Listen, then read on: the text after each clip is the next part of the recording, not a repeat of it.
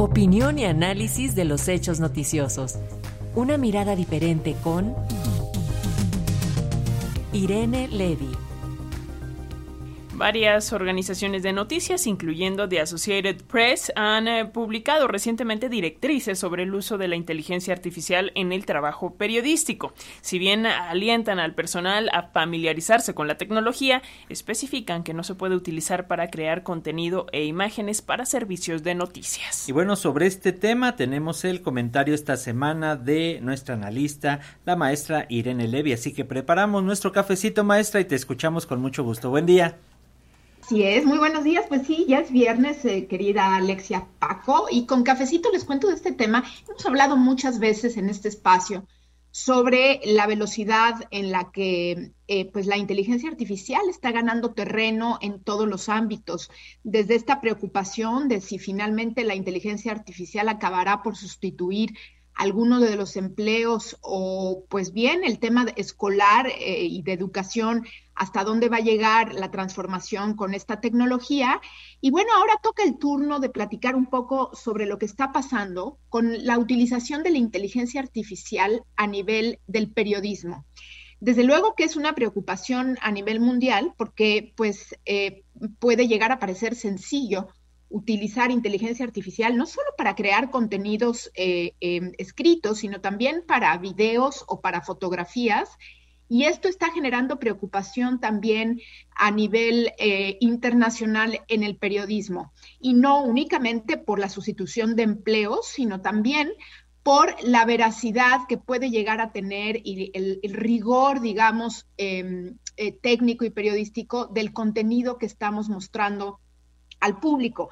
Es por eso que la, Associated Press, eh, conocida también como AP, que es, eh, recordemos, una organización sin fines de lucro que está fundada desde 1846 en Nueva York y que se dedica a generar eh, contenido que es retomado por diversos, diversos medios de comunicación.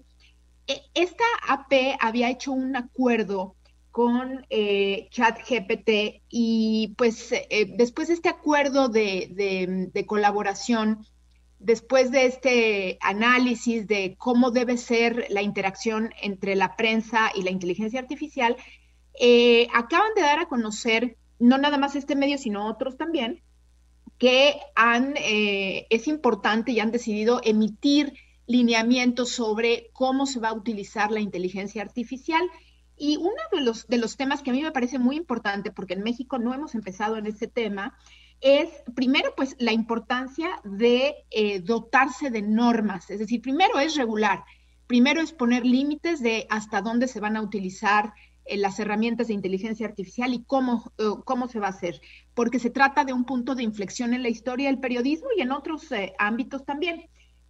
y esto también es muy importante, es importante, muy importante compartir estas políticas con las audiencias, para que la gente, las audiencias, los lectores, sepan cómo ese medio X o Y está utilizando la inteligencia artificial. Una de las eh, cuestiones que han eh, pues establecido es, por ejemplo, no alterar eh, ninguna de las fotografías, video o audios y por lo tanto no se puede utilizar en ese sentido la inteligencia artificial para modificar estas imágenes. Otra de las cuestiones que dice, bueno, pues sí se pueden hacer, por ejemplo, resúmenes, se puede eh, buscar en la inteligencia artificial, por ejemplo, que nos propongan qué preguntas hacer en una entrevista o cómo se puede modificar un artículo para que sea más entendible, pero lo que dicen ellos es, bueno, sí, todo esto se puede hacer, pero antes de publicarse tiene que ser revisado con el mismo rigor con el que es revisado cualquier otro material. Y en su caso, si hubo alguna modificación utilizando inteligencia artificial, sobre todo en caso de imágenes, esto debe ser advertido a los lectores. Debe, debe ponerse, esta imagen fue modificada o fue revisada por tal o cual herramienta de inteligencia artificial. Es así como estamos entrando al mundo de pues los límites y la advertencia, porque esto puede llevar no solamente a fake news, sino puede llevar también a una distorsión total de la realidad a partir no nada más de las letras, sino también de los audios, imágenes y videos. Bueno, pues este, este tema es muy interesante, veremos qué pasa. México, vamos muy atrás en esto, creo que debemos entrarle al tema y ver cómo nuestros em, periodistas están utilizando la inteligencia artificial y emitir algunos lineamientos al respecto. Y por último, quisiera yo comentarles, bueno, pues esta gran noticia que se trata de la decimacuarta Bienal Internacional de Radio, que ya fue dada a conocer por Radio eh, Educación y se llevará a cabo entre el 6 y el 8 de septiembre de este año.